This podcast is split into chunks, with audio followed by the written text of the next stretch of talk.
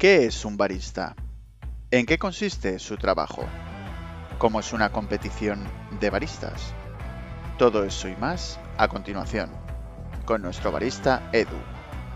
Empezamos.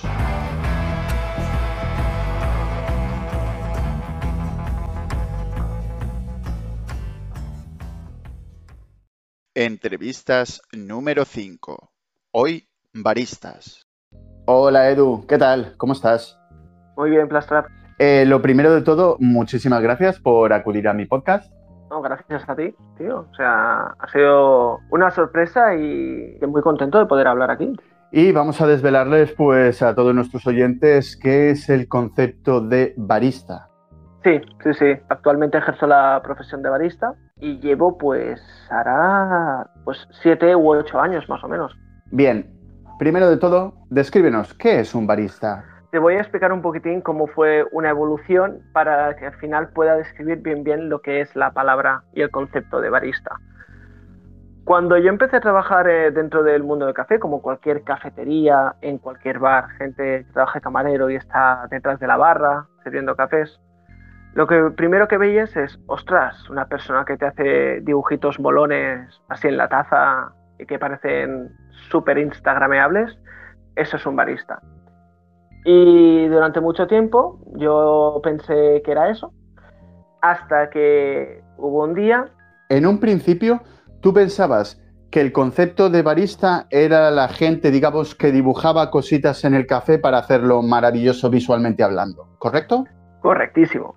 Y no es así, a mí me decían, eres barista. Y decía, ah, hostia, qué guay, ¿sabes? O sea, en el contrato me ponía barista. Yo, uh, qué moderno. Y en realidad eh, no es así. La definición correcta de barista ya no es solo en el aspecto visual de dibujar en una taza, después explicaremos más para qué puede llegar a servir, sino que se conoce como un profesional del café que es capaz de realizar bebidas en base de café y teniendo conocimiento puro de lo que sería el grano del café, los procesos que puede obtenerse ese tipo de grano y de algún modo u otro intenta encontrar el punto más dulce, el punto más equilibrado dentro de una bebida de café, sin tener que añadir azúcar.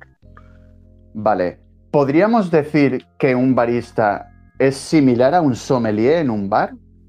Correcto, cuando tú vas a un restaurante y preguntas por un vino y te dicen este vino, te, te sacan como el DNI, es un vino de una uva que está, pues yo que sé, de Ribera del Duero, denominación de origen, notas tal, tal, tal, y sabe a esto, o puedes encontrar estos matices. Entonces, un barista se dedica precisamente a hacer lo mismo, pero con el café.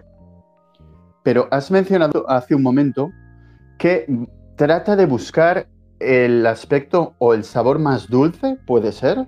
Es una manera de hablar. El sabor que conocemos del café de todo, incluso mis padres conocían el café como un sabor amargo y el café va más allá. No es solo amargura, sino que también tiene un punto ácido y entonces cuando todo se mezcla bien y queda en armonía, se dice que obtienes ese punto dulce. De acuerdo. Y una cosa, ¿cuál fue el paso o el momento o la decisión de, vale, estoy trabajando, como bien comentas, de camarero, me han dicho que el hecho de ser barista es hacer estas figuritas y tal, muy visual, como comentábamos el café, pero ¿qué te hizo dar el salto a voy a investigar qué hay dentro del mundo del café y quiero ser un profesional del café? Pues fue a medianos de 2019, o sea, hace relativamente poco. Y yo trabajaba lo que en una cafetería normal y corriente, sirviendo cafés, zumos, un poquitín de todo.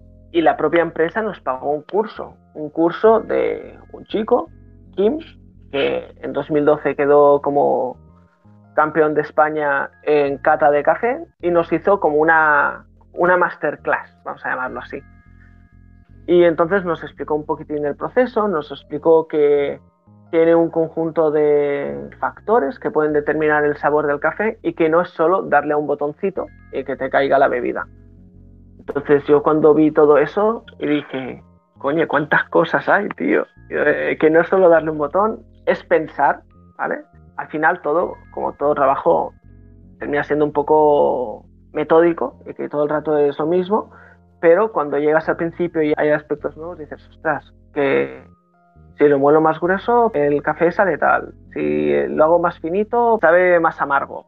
Digo, a ver qué pasa. Entonces vi que iba mucho más allá y que no era el simple hecho de darle un botón. Me gusta que hayas matizado esto porque es lo que pensamos el 99,9% de los mortales cuando vamos a un bar y vemos al camarero atareado y decimos, es darle al botón, tío, dale al botón y que se haga el café, dale, dale. Pero bueno, vamos ahora mismo a desgranar eh, todo eso para que realmente, pues eso, nuestros oyentes vean que, como bien dices tú, no es solo darle al botón.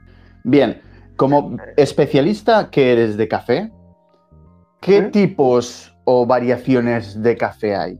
Primero de todo, eh, hay que matizar que, el café es una fruta. Es una fruta que es de temporada. Entonces, el café, cuando está en, las plantaciones, en las fincas de café, cuando llegan su punto óptimo para recogerlas, son como unas cerezas de color rojo. Entonces, estas cerezas se recogen en un punto óptimo para que al final se pueda obtener el granito del café, ya sea separando la pulpa de lo que sería ese fruto del propio grano. Entonces, eh, no es el mismo café que puedes encontrar, por ejemplo, en Guatemala, que puedes encontrar en Etiopía, porque el suelo, el clima, la altura y todo esto es distinto. Por eso antes has hecho referencia a la enología, a los vinos, y pasa lo mismo, que no todos los vinos blancos, por ejemplo, del Penedés, son iguales porque va en función de la época del año, va en función de la climatología. El café como tal, como bien dices, al ser una planta, hay muchos factores externos que pueden hacer que un café sea A, B o C, mejor calidad, peor calidad, diferente sabor o diferente amargura inclusive, ¿correcto? Correcto. E incluso también la manera de obtener el propio grano del café, eso va a determinar el sabor final. Hay como así a priori dos procesos principales, que sería lo que llaman un proceso natural y después hay un proceso lavado, como a grandes rasgos. Entonces yo cuando intento explicar, cuando la gente viene a, mi puesto de trabajo me dicen, ¿qué es un café natural? ¿Qué es un café lavado? Entonces yo pongo un ejemplo muy tonto que me pasó este mismo verano aquí en casa. Yo me gusta mucho el chocolate, muchísimo. Y me gustan los M&M's, ¿vale? Emanem, si quieres pagar el sponsor, paga. Y se me... No, no, espera, espera, espera un momento. Eh, esto es una promoción para Emanens. No sé si vosotros Emanens os habéis dado cuenta o no, pero yo, como famoso y estrella que soy, os voy a cobrar, si no queréis, 10.000 euros. A mí me da igual. Continúa, Edu. Muy bien. Entonces, este verano hacía un calor a 35 grados y me dejé la bolsita al lado del sofá, donde a primera hora de la mañana ya le da el sol. Entonces el M&M es un cacahuete relleno de chocolate. Entonces vamos a hacer el ejemplo de la cereza que hacíamos antes, que el M&M será el granito de café.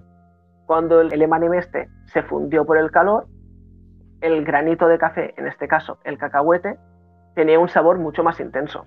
Podría ser un café que encontraríamos con mucha melosidad, mucho cuerpo, sabores muy marcados.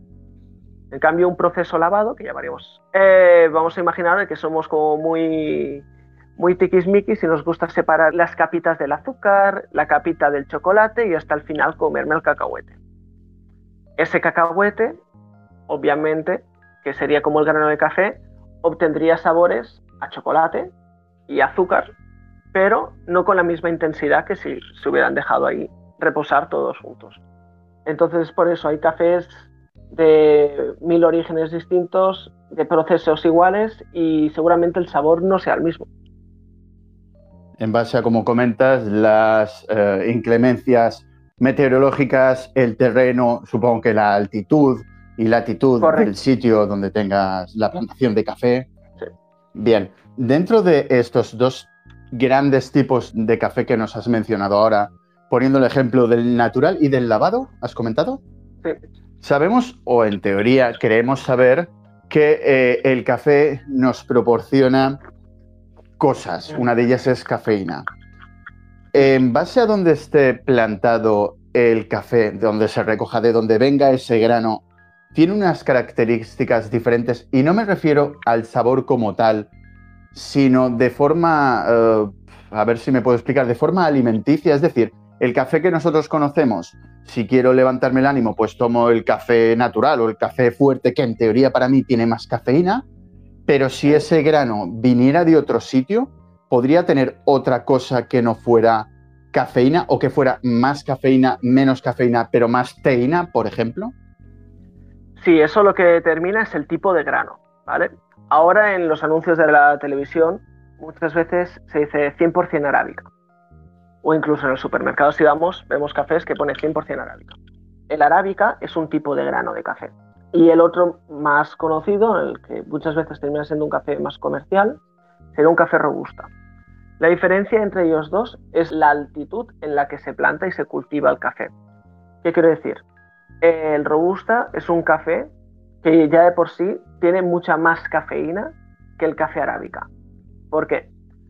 Porque al estar a, niveles inferiores a mil metros de altura, a mil metros por nivel del mar, eh, se ve que hay muchas más plagas, hay muchos más insectos. Entonces las propias plantas lo que crean como un método de autodefensa es la propia cafeína. Entonces a niveles más bajos habrá más plagas, por lo tanto las plantas tienen que crear siempre mucha más cafeína para poder combatir contra ellas. Es digamos la defensa que tiene la planta como tal. Correcto. El Actimel que se toman es la eso. Ya llevamos dos propagandas, queridos chicos de Actimel. Bien, entonces tenemos dos grandes conceptos o, cafés eh, característicos que son el arábica y el robusta. Y el robusta, sí. El robusta, como bien mencionas tú, como las plantas han crecido a menor altitud, han tenido que defenderse más de los bichos y han creado más cafeína. Correcto. El nivel de cafeína que obtienen es muy alto. O sea, por eso muchas veces cuando hemos ido a cualquier bar y me he tomado un café con leche, según un café comercial cualquiera, eh, es un café que te excita mucho, porque lleva mucha, mucha más cafeína en este caso. Ahí podríamos decir pues que es robusta. Correcto. El robusta es un café que tiene entre un 5 y un 8% de cafeína por grano. ¿Vale? Un 5% por el tamaño que es eso, es una barbaridad.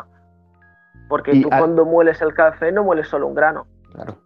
Al tener estos dos eh, grandes tipos característicos, el arábica, digamos, eh, con menos cafeína que el robusta, ¿el robusta podría ser un café que esté predeterminado o posicionado hacia, por ejemplo, los bares? Es decir, ya que por las mañanas todo el mundo va al bar, se toma su café, entonces es más práctico que esa característica de la cafeína que tiene el robusta vaya directamente a ese mercado hacia eh, el amanecer, digamos, del país, para que me entiendas, que esté en los establecimientos, en las eh, oficinas, para que todo el mundo pues se levante. ¿Eso podría ser posible? Sí, va un poco relacionado, va un poco relacionado, porque el café arábica, ¿vale? Para que se considere este propio café arábica de especialidad, eh, debe tener una puntuación mínima de unos 80 puntos, que es como cuando tú recoges las propias semillas del café y es como un examen. Empiezas de 100 y si tiene hongos, si tiene mordidas de insectos, si el grano está roto, si el grano no es uniforme, cualquier cosa de estas irá bajando la puntuación de tu café. Entonces, el café de especialidad 100% arábica es mínimo 80 puntos. El café comercial, el que muchas veces vemos en cualquier bar, en cualquier supermercado, a no ser que te lo especifiquen, muchos de ellos terminan siendo café robusta, un café robusta que se vende eh, no por calidad, sino por cantidad muchas veces. O sea, de los dos podríamos decir que el que está eh, más menospreciado, pero es más potente, sería el robusta. Es decir, es pura cafeína y entonces se utiliza para lo que se utiliza básicamente la cafeína. Cuando quieres tomarte un café y disfrutar de él, ¿tomarías una arábica? Sí, seguramente sí. Seguramente es lo que se pretendería. Porque ah, muchas veces, al ser un café que vendes a peso, no vendes en aspectos de calidad, lo que tú haces para cubrir esos defectos es tostarlo de más. Entonces, si te fijas y vas a cualquier cafetería, verás un café que es muy oscuro.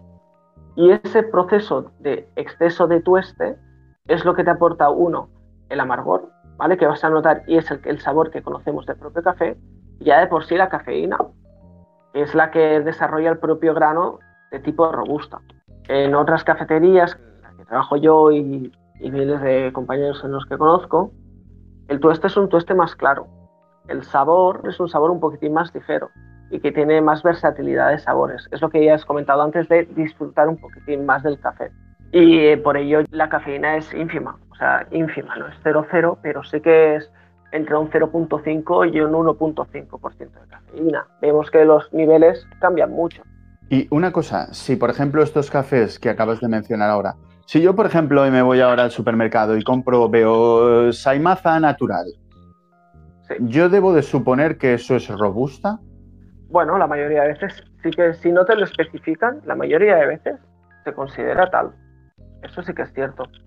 Digo porque eh, habrá muchísima gente que eh, después de oír este podcast, yo el primero estoy aprendiendo muchísimo y eh, dos, cuando me vaya al supermercado, lógicamente miraré el café ya de otra manera. Vale, quiero que me despierte, quiero que me active. Este va a ser el café de las mañanas. Entonces me cojo este. El café natural, en grano, tostado, tal. Como no pone que es arábica, yo asumo que es robusta. ¿Esto sería correcto? A ver, es que si no te lo especificas, te tendría que mirar. Lo que pasa es que las grandes marcas muchas veces no te dicen nada. La mayoría de veces eh, se basa en que pueden ser robustas, porque las grandes empresas pueden comprar grandes cantidades y no compran calidad, compran cantidad, simplemente. Les sale mucho más a cuenta para que después un paquete de la marca X de 500 gramos, por decirlo, te lo puedan vender a 3 euros. Lo digo porque a partir de ahora, lógicamente, sí que me fijaré en los cafés y en lo que pone en las etiquetas. Más que nada para tenerlo presente. Y si veo una que pone arábica, vale, ya sé que este en teoría es más calidad que robusta que solamente es cafeína, para que nos entiendan nuestros oyentes a grandes rasgos. Claro, o sea, todo esto se podría profundizar muchísimo, pero a grandes rasgos sería esto. Incluso si tú, por ejemplo, ves en el supermercado paquete que te pone café arábica, aunque no sea la mejor arábica, ¿vale? Que no tenga 80 puntos en este caso, porque raramente, por no decir imposible, lo vas a encontrar en un supermercado, el sabor será mucho más agradable. ¿Vale? Verás que ya de primeras quizá tenga un tueste un poquitín más ligero, ¿vale? Por el color. No hace falta que esté molido, por el color. Y yo me acuerdo cuando empecé a tomar ya como café más bueno en casa, y decía, hostia, mamá, esto huele, huele a caucho huele a goma quemada, huele a mo. Es que el problema muchas veces de, de, especializarse en algo, y sobre todo en el mundo del café, que aunque parezca que no, por las mañanas, por todos los sitios huele a café, ¿no? Lógicamente. Claro, tú debes ir diciendo café, cafecillo, basura, mmm, super café. Bueno, lo se puede identificar, sí. Puedes identificar que te pueden llegar, yo qué sé, aromas cítricos, pero no cítricos de limón, sino cítricos como Em, como a, bayas, a moras, a arándanos, una acidez esta, te puede recordar una acidez que, que sea así, te puede recordar muchas veces a sabores a, frutos secos olores. Todo esto, em, y, yo no me considero bueno en aspectos olfativos. Aunque tenga mucha nariz, no me ves, pero tengo mucha nariz, em, no me caracterizo por ser precisamente una persona súper, súper buena y que puede detallarte aspectos muy concretos. Esto es una formación continua y de trabajar y trabajar y trabajar. Pero tú, por ejemplo, tú vas a cualquier panadería que tienen servicio de café y vas a oler a café. Y ese olor lo relacionas a café. Tú entras en cualquier sitio de brunch, estos que ahora hay muchos por aquí en Barcelona, y olerás a café. Porque sea el café que sea, hay algo, y eso no sé qué es, que desprende olor a café. Que lo relacionamos todos independientemente de la calidad que sea, al café. Es muy, muy heavy esto. Sí, pero es que justamente eso es un punto para mí muy decisivo a la hora de tomar o no café en un sitio o no, porque como bien has dicho tú, por las mañanas nuestro cerebro, ya de forma instintiva a la que huele, recibe unas partículas así semejantes a las del café, ya le huele a café. Pero eso eh, no podría ser también una táctica, un método de marketing, un algo para que ya nuestros cerebros asimilen, mmm, café, no me lo he tomado, vamos para allá. Por eso quería pues matizar antes, si el café como tal, tú hueles un café y hueles otro café y dices, vale, esto es arábico y esto es robusta. ¿Por qué? Pues porque este, el olor del grano, del tal, del cual, ¿me entiendes? Esto lo puedes percibir y lo puedes notar, sobre todo, cuando lo haces en, yo qué sé, pones café molido en distintos vasitos pequeños, las mismas cantidades, y los hueles. Si tú abres una cápsula de estas de... le, das al botón y te sale el café, pues una de estas capsulitas tú la abres y la hueles y veas que es un olor súper, súper fuerte. Después quizá vas al supermercado y te encuentras una arábica y lo compras y lo mueles y te olerá distinto. Y después quizá te vas a una de estas cafeterías de especialidad que cada vez hay más y muchos pequeños tostadores y coges eso y lo mueles y huele distinto. Pero para especificar, o sea, para darte cuenta de qué café puede ser bueno y cuál no puede ser, tendrías que acercarte un poquitín más a él y olerlo de, no como el aroma de la habitación. ¿Sabes lo que quiere decir? Prestar atención, centras, eh, digamos, en ese olor, en ese momento, y digamos, como si fuera, como hablábamos antes, de un sommelier. De hecho, eh, supongo que vosotros también tenéis la cata del café como tal, ¿no? Pero eh, la cata es en, el grano o a la vez que es en el grano, este grano es bueno, cumple con las condiciones, sería uno de los 80 para arriba, y luego ese grano lo molemos, nos hacemos un café y hacemos el siguiente proceso, el siguiente testeo, digamos? Em, aquí hay un conjunto de normas, ¿vale? Que lo marcan la asociación SCA, que es la Asociación del Café de Especialidad. Entonces tienen como una especie de rituales con las que tú realizas para poder catar estos cafés. Entonces tú cuando recibes el café, lo recibes en verde, lo recibes crudo. Lo tuestas. Una vez está tostado, lo mueles. Y eso lo infusionas lo infusionas sin ningún tipo de maquinaria ni nada. Lo pones en un bol, cierto gramaje por cierta agua, Siempre se dice que se trabaja con ratios, con proporciones, con recetas y viertes el agua. Es como lo que hacían quizá gente de Latinoamérica sí que lo sabe, eh, como el café de puchero, que ponían el agua hirviendo en una olla y después ponían el, café y eso lo infusionaban y lo mezclaban con cosas, con, con cortezas de naranja quizá, con algún tipo de fruta tropical. Pues eh, se hace eso con cada uno de los cafés. Entonces, una vez infusionado y pasado unos 10 minutos, ¿vale?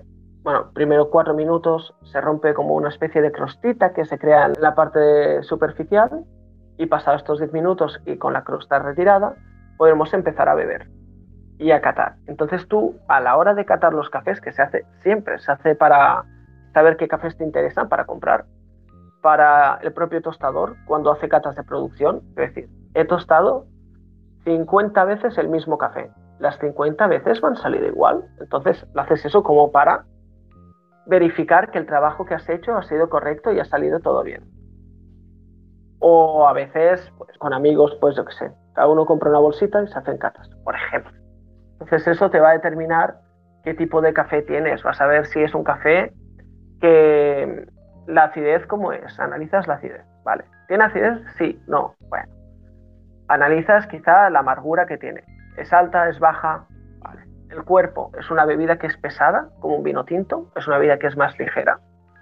Eh, y entonces a partir de aquí ya empiezas a percibir sabores y que vas notando. No es ningún aditivo al café, sino que todo esto lo, tiene la propia fruta. Y es como lo que se hacen las catas y se decide. Vale, pero una cosa, en un principio tú has mencionado ahora que el principio del proceso es recibir el grano crudo, ¿sí? Sí. Ese grano ya ha pasado el test de lo de los 80 puntos que mencionábamos antes, ¿correcto? Cuando lo han recogido, si cumple con los requisitos para ser más de 80 o menos de 80, ¿sí? Correcto. Y a la hora, digamos, de ejecutar el proceso, por decirlo de alguna manera, para que nos entendamos, el cocinarlo, supongo que ahí también tendrá unas instrucciones específicas, es decir, tantos grados o una cocción a tanto tiempo o un tostado o no a tanto tiempo, a tantos grados, porque eso supongo que puede también afectar eh, de las 50 tazas que has tomado para hacer el test, podría afectar en varias. Por eso supongo que haces tantos test, ¿correcto? Correcto, sí, sí, es así. El concepto de cocinar el café se trabaja con una receta, pero en este caso eso es para que sea lo más óptimo. Que, yo que sé, has tostado 20 kilos de café y que la gente que está tomando los primeros 10 no lo note distinto a los que lo toman los, los siguientes 10. De toda la remesa tiene que salir todo el café igual, ¿no? Al igual que si compro 30 solomillos y los cocino, pues los 30 más o menos tienen que salir igual. Correcto. Vamos a poner el ejemplo del solomillo. Siempre intentas buscar como el tiempo óptimo de cocción, la temperatura óptima de cocción para que no se te quede ni seco, ni se te queme, ni se te quede crudo, ¿sabes? O sea, siempre buscas como una estandarización del producto y es por eso que trabajan factores de las dosis que pones de café, el tiempo de cocción, la temperatura en la que lo vas a cocinar, cuánto vas a extraer en la taza. Entonces todo esto va a determinar lo que sería el sabor final del café. Hemos mencionado que en base a cómo crezca o dónde crezca la fruta del café, eh, es mm, de un sabor u otro, de una potencia u otra. ¿Cuál es eh, el sitio en el cual el café tiene más cafeína? ¿El sitio? ¿Qué quieres decir? ¿La región? La región, sí, del planeta. A ver, el café se cultiva en el espacio que hay entre los trópicos, el trópico de Cáncer y el trópico de Capricornio, que es como la zona tropical y la que tiene las condiciones óptimas para que se pueda cultivar el café. Entonces, el que tendría más cafeína supuestamente sería el que estaría a más bajo nivel. No hay una región concreta que yo conozca que te pueda determinar, este es el país que tiene con más cafeína. Yo eso no, porque como hay también tantas variedades de tipos de grano y todo eso, podríamos ver que ah, podría afectar en una u otra digamos que en el mismo sitio que podría existir el café con más cafeína, a dos kilómetros podría existir el mismo café con la misma cafeína, pero otro sabor un poco diferente porque ha llovido más o menos, ¿no? ¿Te refieres a eso? Dentro del mismo país o zona geográfica, en varios sitios, pues el café lógicamente sabrá diferente. Pero una cosa, que el café tenga más cafeína significa a la vez que puede tener peor calidad a la hora del sabor, ¿eh? No tiene por qué. Porque Igual que se busca esta excelencia, vamos a llamarla, con el café arábica, con el robusta pasa igual. Hay profesionales que se dedican a trabajar solo con café robusta, café robusta de especialidad incluso, y buscan tazas que sean súper ricas, saber encontrar el producto adecuado. Y que en función de la región eso te puede determinar cosas. Y eh, una pregunta, y esta a lo mejor te parece curiosa, pero eh, el concepto de barista como tal, yo he visto algún que otro anuncio de café y he visto a un tío con una vara larga metiéndole un pincho a un, a un saco de café y sacando ahí todos los granos muy bonitos y él los solía. ¿Esto, lo de barista, viene por eso? No, eso es una función del tostador. Lo que pasa es que creo que al final se engloban muchas cosas. El concepto como tal es muy nuevo y muchas veces no está bien reflejado lo que repercutiría, porque una cosa es el tostador, que es la persona que tuesta, y la otra persona es el, barista, la persona que está detrás de la barra.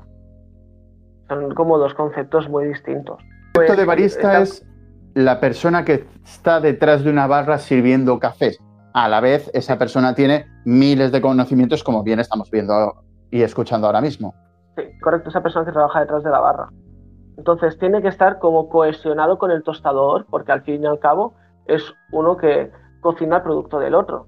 Y están como en constante aprendizaje ambos, por muy bueno que sea, siempre estás aprendiendo cosas tanto uno del otro. A ver, nos has dicho hace un momento que tenías conocimientos de algunas cosas, pero yo veo que tienes muchísimos conocimientos del mundo del café. A lo mejor es por eso que te mereces un premio, porque tengo entendido que te lo han dado.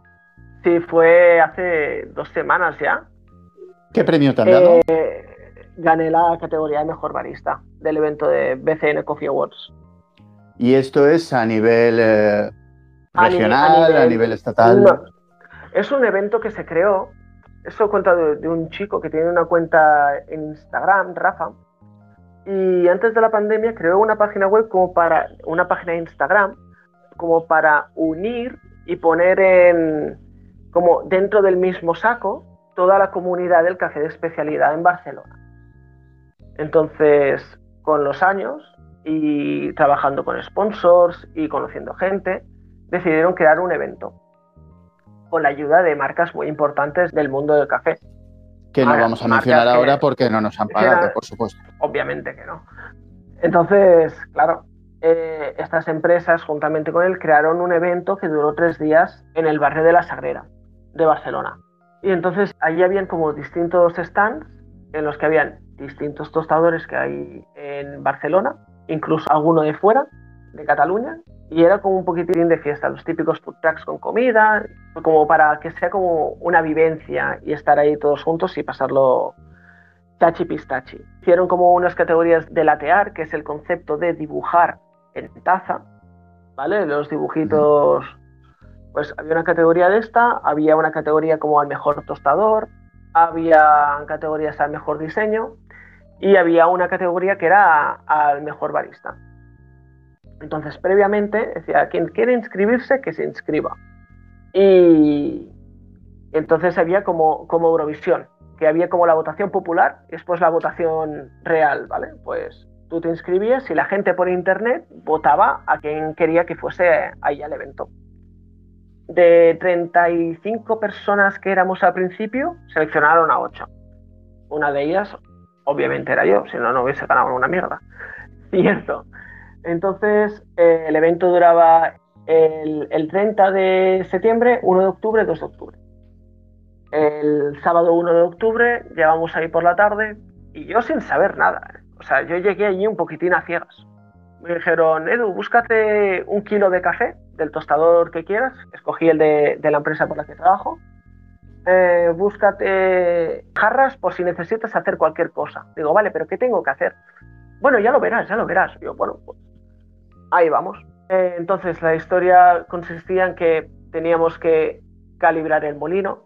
Calibrar el molino es buscar el grosor óptimo, ¿vale? El grosor adecuado para que a la hora de la receta que tú vayas a crear de café, de muelo tantos gramos de café y saco tantos gramos en taza, obtenga el sabor más óptimo. Esto de calibrar el molino lo vamos haciendo cada minuto, cada dos minutos cuando estamos trabajando porque muchas veces factores de humedad, de temperatura, todo esto puede determinar un poquitín que se expanda el café o que se contraiga, como un cuerpo humano.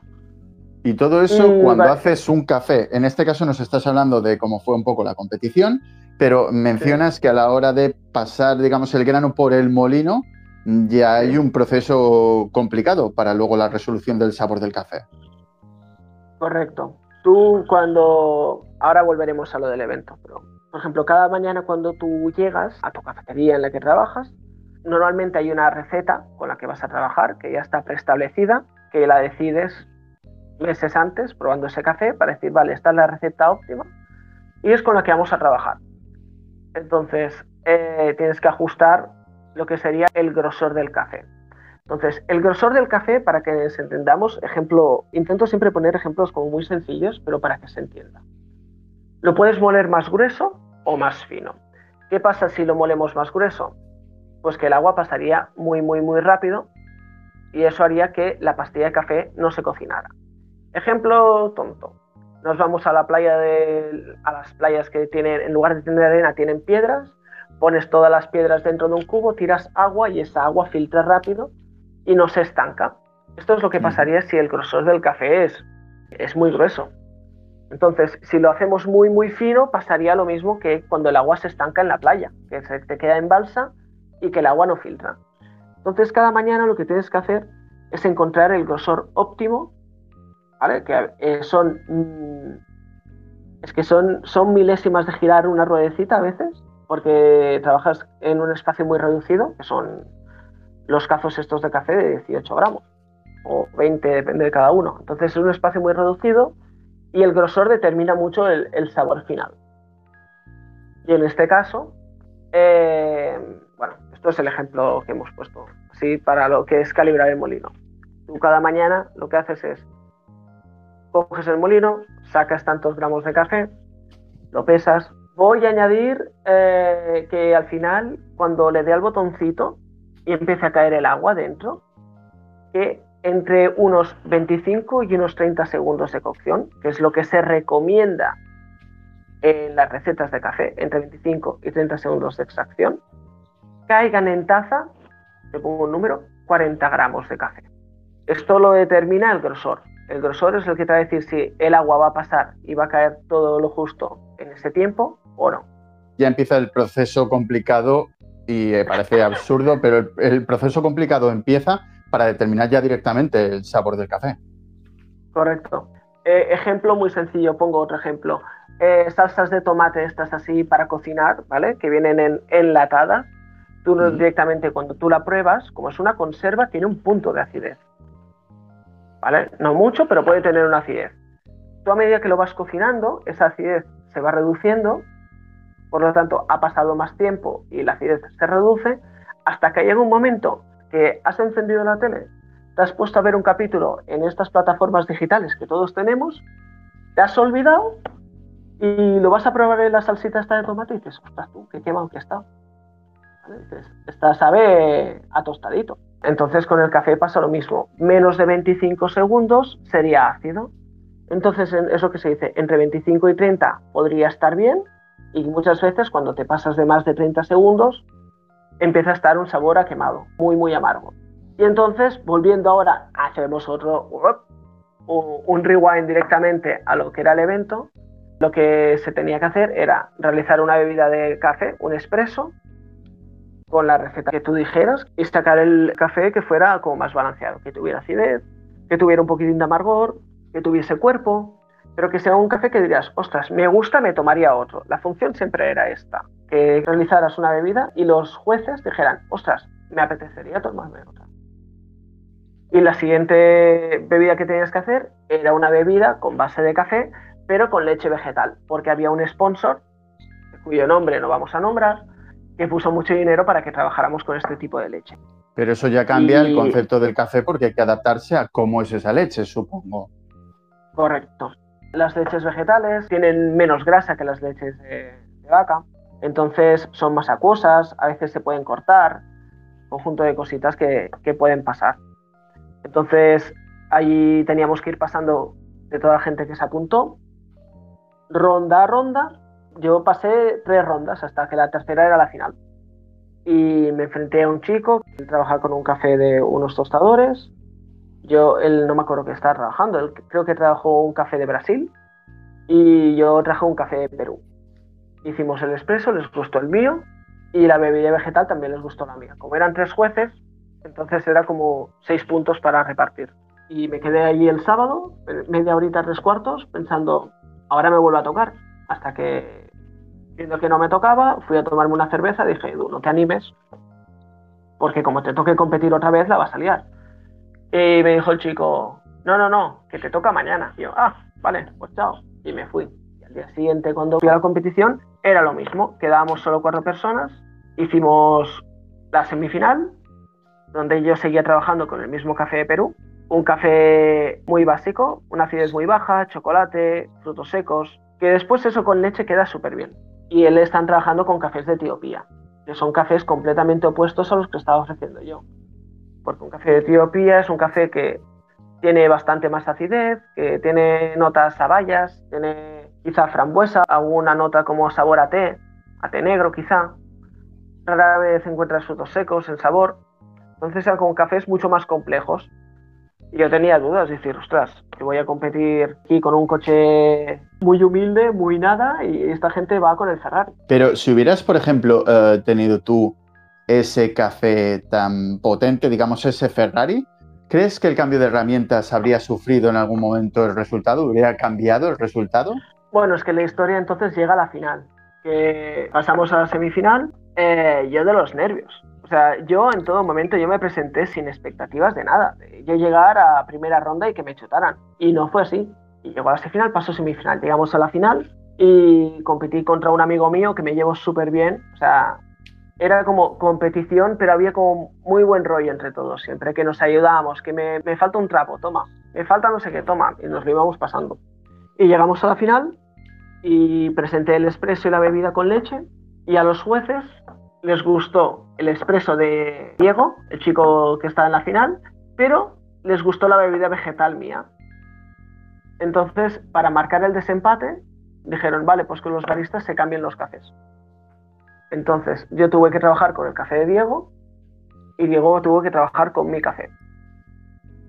Y fue una de, vale, empezamos de cero otra vez, tenemos que volver a realizar otra receta, calibrar otra vez el molino y antes teníamos 10 minutos para hacerlo todo y ahora teníamos solo 5. Entonces era como agiliza y trabaja rápido. Y fue, pues mira, me tocó el Ferrari, como quien dice, y me dieron vencedor por ese expreso final. Bueno, por otra parte, como has mencionado antes, el tema de el café con la leche. Eh, hemos dicho café, ¿sería café o bebida con la leche vegetal? Tenías que sacar un expreso, ¿vale? Normalmente siempre trabajamos con los cazos que tienen las dos patitas, ¿vale? Que son como los dobles, siempre trabajamos en dobles y sacamos expresos dobles que le llaman, porque llevan dos cargas de café. Y después tenías que hacer con ese mismo café, o sea, sacando otro café por el, por el otro grupo de la máquina, añadirle leche vegetal con un dibujo que quedara bien, que estuviera bien dibujado, todo un poquitín, todo lo que claro, Ahora, ahora mismo yo solamente estaba pensando en el concepto de el barista que está ahí todo eh, atareado con sus máquinas y sus cosas, pero claro, a la vez, como bien mencionas tú, al final eh, también vale la presentación, ¿no? Ah, tienes que hacer tu dibujo guay y todo para que todo quede perfecto, ¿correcto? Correcto, la presentación normalmente eh, lo que se busca en ella, que cuando tú vas a hacer el dibujo en la taza, ya sea o en el vasito de cartón para llevar, donde sea, que se crea un contraste. ¿vale? En ese contraste se prevé que tú hayas mezclado bien la leche con el café y que el dibujo que vayas a hacer, como si haces un corazón, cualquier dibujo que tú vayas a realizar, quede simétrico. Me refiero que no dibujes más para un lado, que no quede torcido, que se pueda ver la diferencia entre el dibujo y la cama que has creado con la leche, que no te queden zonas atigradas, bueno, sí, como que tuvieran rayas oscuras, rayas claritas, ¿sabes? Que, como cuando te has hecho una bebida de batido de chocolate, ¿vale? Que lo has mezclado bien. Que todo queda totalmente uniforme, no ves diferentes capas ni volúmenes. Mira, que se nota esto, entiendo. Correcto. Tú lo has mezclado bien, dices, ostras, el sabor es igual en todo momento. Pero a pesar de todo, como hemos dicho, una, es lo que estaba pensando yo antes, que al preparar este, café o esta bebida con la leche totalmente diferente, ya a ti personalmente te cambia el concepto porque tienes que adaptarte a una leche, un líquido diferente al que estáis acostumbrados y a mí me parece lógico y correcto que si a los jueces les gustó más tu bebida, esto es un plus, al menos para mí. Es decir, prepara los cafés, por poner un ejemplo, como todo el mundo, que no es así, es el mejor, pero a la vez sabe combinar otros tipos de leche que es otro tipo de líquido y le queda exactamente igual de bien que los cafés que ha preparado antes, con lo cual entiendo que lógicamente el premio al final te lo llevarás tú. Sí, fue un poquitín de nervios en ese caso. Y, al fin y al cabo es el trabajo que haces día a día también. O sea, es intentar hacer las cosas bien y eso es un evento, un torneo, llámalo como quieras. Pero las cosas se torcieron así y me dieron a mí como vencedor pero un título como tal no te hace nada. Lo que te hace ser bueno es ser constante y que todas las personas que te vengan por la cafetería quieran ir a tu cafetería y que quieran repetir porque les haces el producto perfecto y que les gusta. He ganado un título, pero eso no significa que ni me crea el mejor ni nada. Lo único que consigo con esto, siendo como soy, es que la gente venga a mi cafetería o a mi restaurante o a mi comercio en concreto porque soy yo quien les ofrece el mejor eh, café que hay. Y que alguien que son jueces lo hayan podido dictaminar así, para mí sería lo, perfecto también. Para mí no es cuestión de la fama ni no es que he ganado esto, sino que la gente lo reconoce y entonces viene la gente a, mi local. Eso es lo que a mí me, me compensa. Correcto. La fama viene y va. Y como todo en la vida, hay momentos más buenos y momentos más malos, pero en todo en la vida tienes que ser constante constante con lo que te gusta, ya sea en amistades, ya sea en trabajo, ya sea en relaciones, en el campo que sea. Tienes que ser constante y, dar siempre lo mejor de ti. No sé. Y ahora una preguntita que a lo mejor te extraña o no, pero yo tengo en mi cabeza. ¿El café caliente, muy caliente, ardiendo, templado, café frío, todo esto que te acabo de comentar, el concepto de la temperatura para el cliente, para el usuario como tal, ¿Tienes alguna opinión? Es decir, si ves un café ardiendo, dirías, pues yo me esperaría o no, o este café se toma así, a esta temperatura. Eh, los sabores eh, cambian en función de la temperatura suba o baja. Eso todo se sabe, cuando comes se nota. Pero sí que es cierto que dentro de la normativa esta del café de especialidad, cuando te dicen que tienes que calentar la leche, se recomienda que para crear una textura buena, cuando lo mezclas con el café, esté entre unos 60 y unos 66 grados centígrados. Nosotros no tenemos un termómetro que vamos a medir ahí exactamente, sino que al final la piel se adapta a la temperatura. Si un cliente lo quiere más caliente, es decir, nosotros lo calentamos así. Yo te lo voy a calentar un poquitín más. Y yo siempre intento explicar. Yo, yo voy a calentar un poquitín más. Espero que te guste, ¿vale? Si por casualidad te ha gustado, quieres repetir y mañana quieres un poquitín más caliente, mañana te lo hago un poquitín más caliente. ¿Que lo quieres con leche fría? Lo añadimos con leche fría. No hay ningún problema. Lo que se tiene que hacer con esto del café de especialidad es adaptarse a todo el mundo. No tiene que ser un punto de segregación. Tiene que ser un punto de unión entre todas las comunidades que hay y que todas las personas, que al fin y al cabo el café lo tomamos cada día. Mucha gente se toma hasta dos, tres cafés. Sí, pero a lo que me refería es eh, que a lo mejor es que no, ¿vale? Pero yo, por ejemplo, me voy a comer un solomillo de vaca vieja que ha estado criada con dioses y su carne es mágica y le digo al camarero que me atiende, diré al cocinero que por favor la quiero hecha, muy hecha. Entonces a lo mejor el cocinero obviamente me la va a preparar porque es su función, pero a lo mejor él, mientras la prepara, está casi soltando lagrimillas de encima de la carne de eh, por qué te están maltratando así. Yo sé que eres una carne deliciosa, pero este comensal pues te está destrozando. Por eso preguntaba que a lo mejor ves eh, que se le está enfriando a, alguien el café y tú dices, a ver, como profesional que soy, entiendo que se le esté enfriando porque está hablando sus cosas o le gusta frío, pero no es la condición para tomar café. Por eso lo preguntaba. No, bueno, eh, sí que es cierto que eh, hay como unas temperaturas óptimas en sabores y tal. Después cuando tú mezclas una bebida de café con leche, no se nota tanto, ¿sabes? Porque al llevar tantos azúcares matiza mucho y camufla mucho los sabores. Entonces yo, como experiencia propia, es intentar adaptarte. Es intentar adaptarte. Aunque el chef en un sitio dice, ¿a qué punto quieres la carne? Él es porque indiferentemente de la carne, de que esté más hecha o menos hecha, todo lo que conlleva alrededor va a hacer de un plato rico. O sea, ¿sabes lo que quiere decir? Que si va acompañado de, yo qué sé, de unas patatas guisadas, por ejemplo, sabe que el punto de la carne no va a ser tan determinante para el cliente como lo que podría ser comerlo acompañado con lo que lleva al lado. ¿Me he explicado? Sí, sí, es que ahora mismo estoy pensando lógicamente en el café como tal, pero es lo que te comentaba antes, al igual que en la competición, al final cuando lo presentas tiene que ser perfecto, no estén aquí tienes tu café. Es maravilloso, pero es un vaso cutre, ¿sabes? Sin dibujo ni nada. No, no. La función es, como bien dices tú, acompañarlo de todo el proceso, claro. Guiando un poquito a la persona, a ver, en principio este es el sabor con la temperatura correcta y tal y cual que tiene que tener el café. Si tú lo quieres que se enfríe o lo quieres un poco más caliente, esto es decisión tuya, pero el proceso final para tomarte este café es así, ¿correcto? Correcto, correcto. Referente al tema de los precios del café, hemos hablado de marcas, hemos hablado de grano, hemos hablado de la elaboración. En el tema de los precios, ¿en qué nos podemos basar para saber si un café es bueno o malo y qué diferencia real tiene?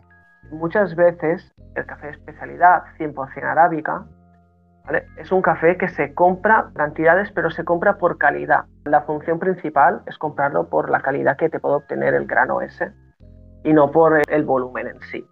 Entonces es normal que al ser un café más top, más premium, los precios al final, cuando tú te vas a tomar eh, ese café en esa cafetería, sea un poquitín más alto.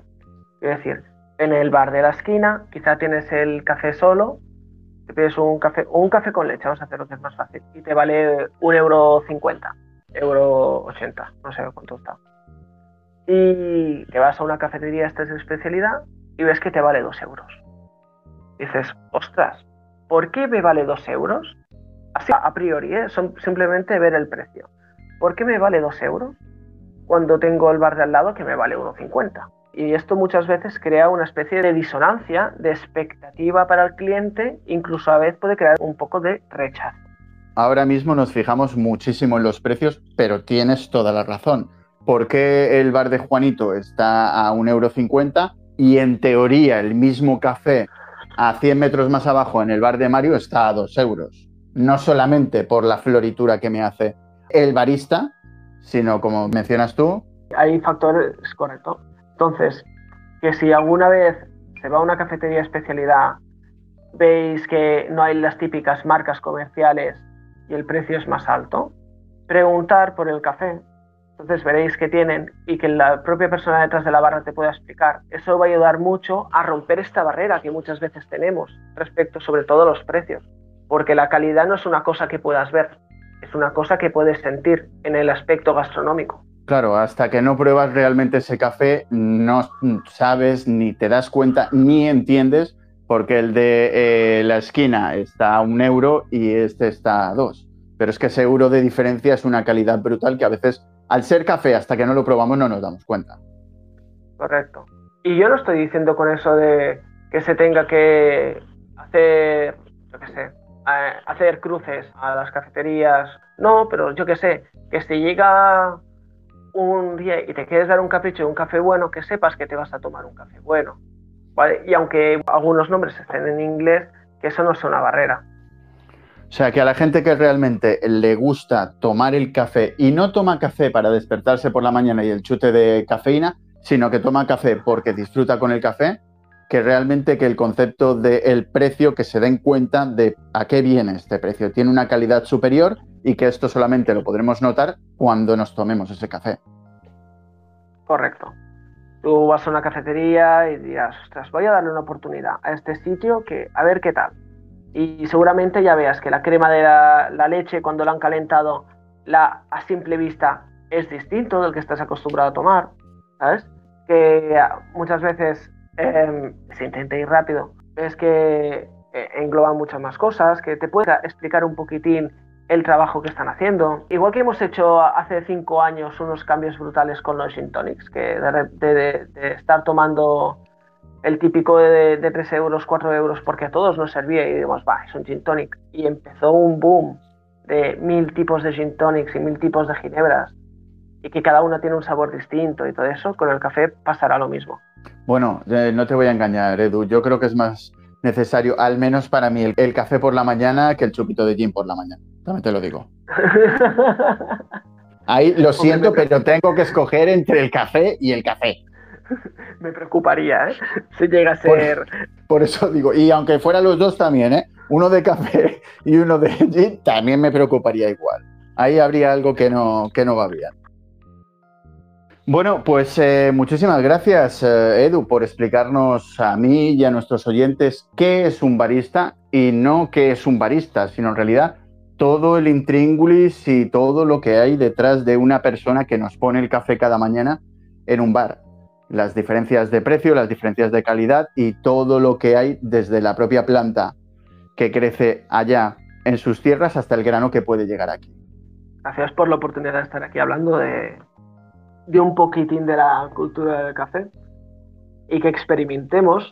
En esta vida todo es experimentar y descubrir.